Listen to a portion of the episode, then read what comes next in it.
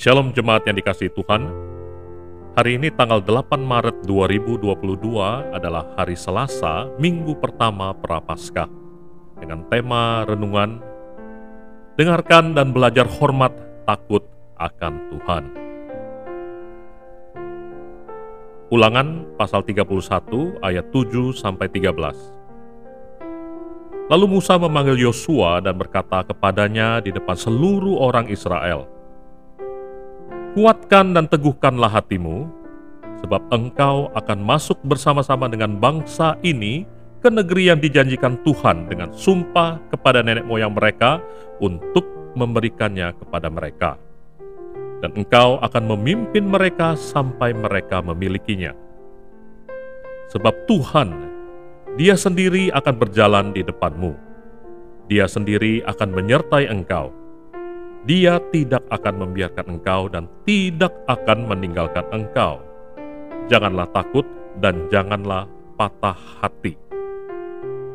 Setelah hukum Taurat itu dituliskan Musa, maka diberikannyalah kepada imam-imam Bani Lewi yang mengangkut tabut perjanjian Tuhan dan kepada segala tua-tua Israel.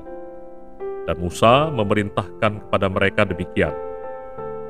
Pada akhir tujuh tahun, pada waktu yang telah ditetapkan dalam tahun penghapusan hutang, yakni Hari Raya Pondok Daun. Apabila seluruh orang Israel datang menghadap hadirat Tuhan Alamu di tempat yang akan dipilihnya, maka haruslah engkau membacakan hukum Taurat ini di depan seluruh orang Israel. Seluruh bangsa itu berkumpul, laki-laki, perempuan, dan anak-anak, dan orang asing yang diam di dalam tempatmu supaya mereka mendengarnya dan belajar takut akan Tuhan Alamu, dan mereka melakukan dengan setia segala perkataan hukum Taurat ini, dan supaya anak-anak mereka yang tidak mengetahuinya dapat mendengarnya dan belajar takut akan Tuhan Alamu selama kamu hidup di tanah ke mana kamu pergi menyeberangi sungai Yordan untuk mendudukinya. Renungan Yesus berkata, "Dia yang memiliki telinga untuk mendengar, biarkan dia mendengar." Telinga kita sangat berharga bagi kita karena mendengar firman Tuhan sangat penting untuk iman dan hormat takut kita akan Tuhan. Dalam memperkenalkan Yosua sebagai penggantinya, Musa memanggil Yosua dan berkata kepadanya di hadapan seluruh bangsa Israel.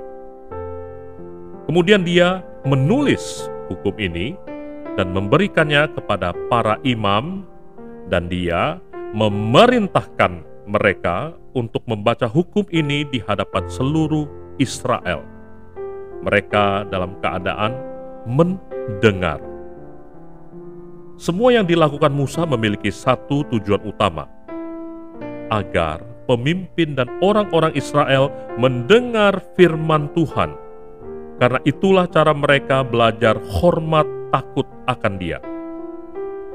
Ini konsisten dengan pengakuan iman orang Israel yang dimulai dengan seruan untuk Dengarkanlah hai orang Israel, Tuhan itu Allah kita, Tuhan itu Esa. Ulangan pasal ke-6 ayat ke-4. Itu adalah pengakuan yang harus diucapkan dengan bersuara di pertemuan jemaat untuk ibadah dan di keluarga. Mendengar adalah kunci untuk mengenal Tuhan dan percaya kepadanya, karena iman timbul dari pendengaran dan pendengaran oleh firman Kristus. Roma pasal 10 ayat ke-17 karena hanya melalui firman-Nya kita dapat mengetahui dosa-dosa kita dan menerima juru selamat kita.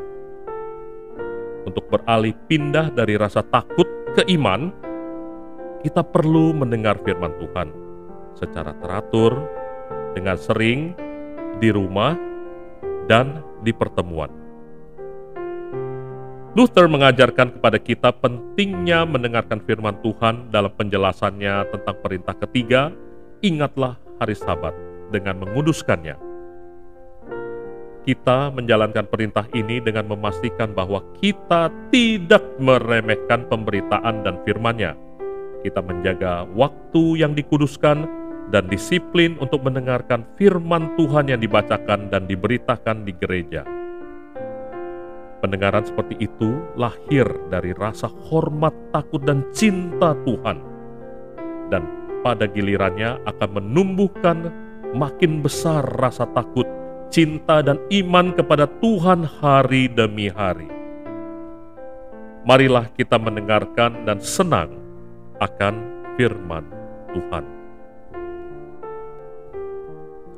Mari kita berdoa.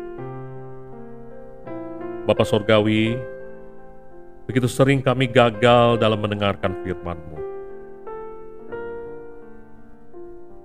Sering kami belum memberikan prioritas dan disiplin dalam mendengarkan perintah-Mu. Sering kami mengeluh bosan. Sering kami gagal mendengar firman-Mu ketika kami membaca atau ketika firman-Mu diberitakan.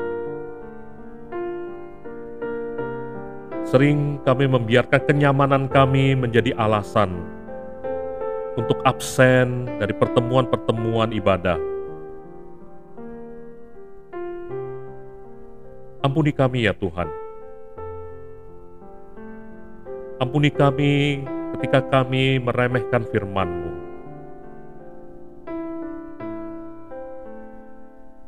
Terima kasih untuk Kristus Yesus yang telah memberikan tubuh dan darahnya di kayu salib untuk membasuh dosa-dosa kami dalam pengampunannya dan memberikan kami keselamatan.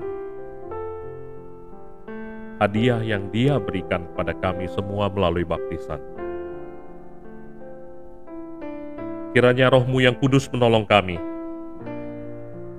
agar kami dapat melatih telinga kami untuk mendengar firman-Mu dan mendalaminya, merenungkannya hari demi hari. Di dalam nama anakmu Yesus Kristus kami berdoa. Amin. Tindakan.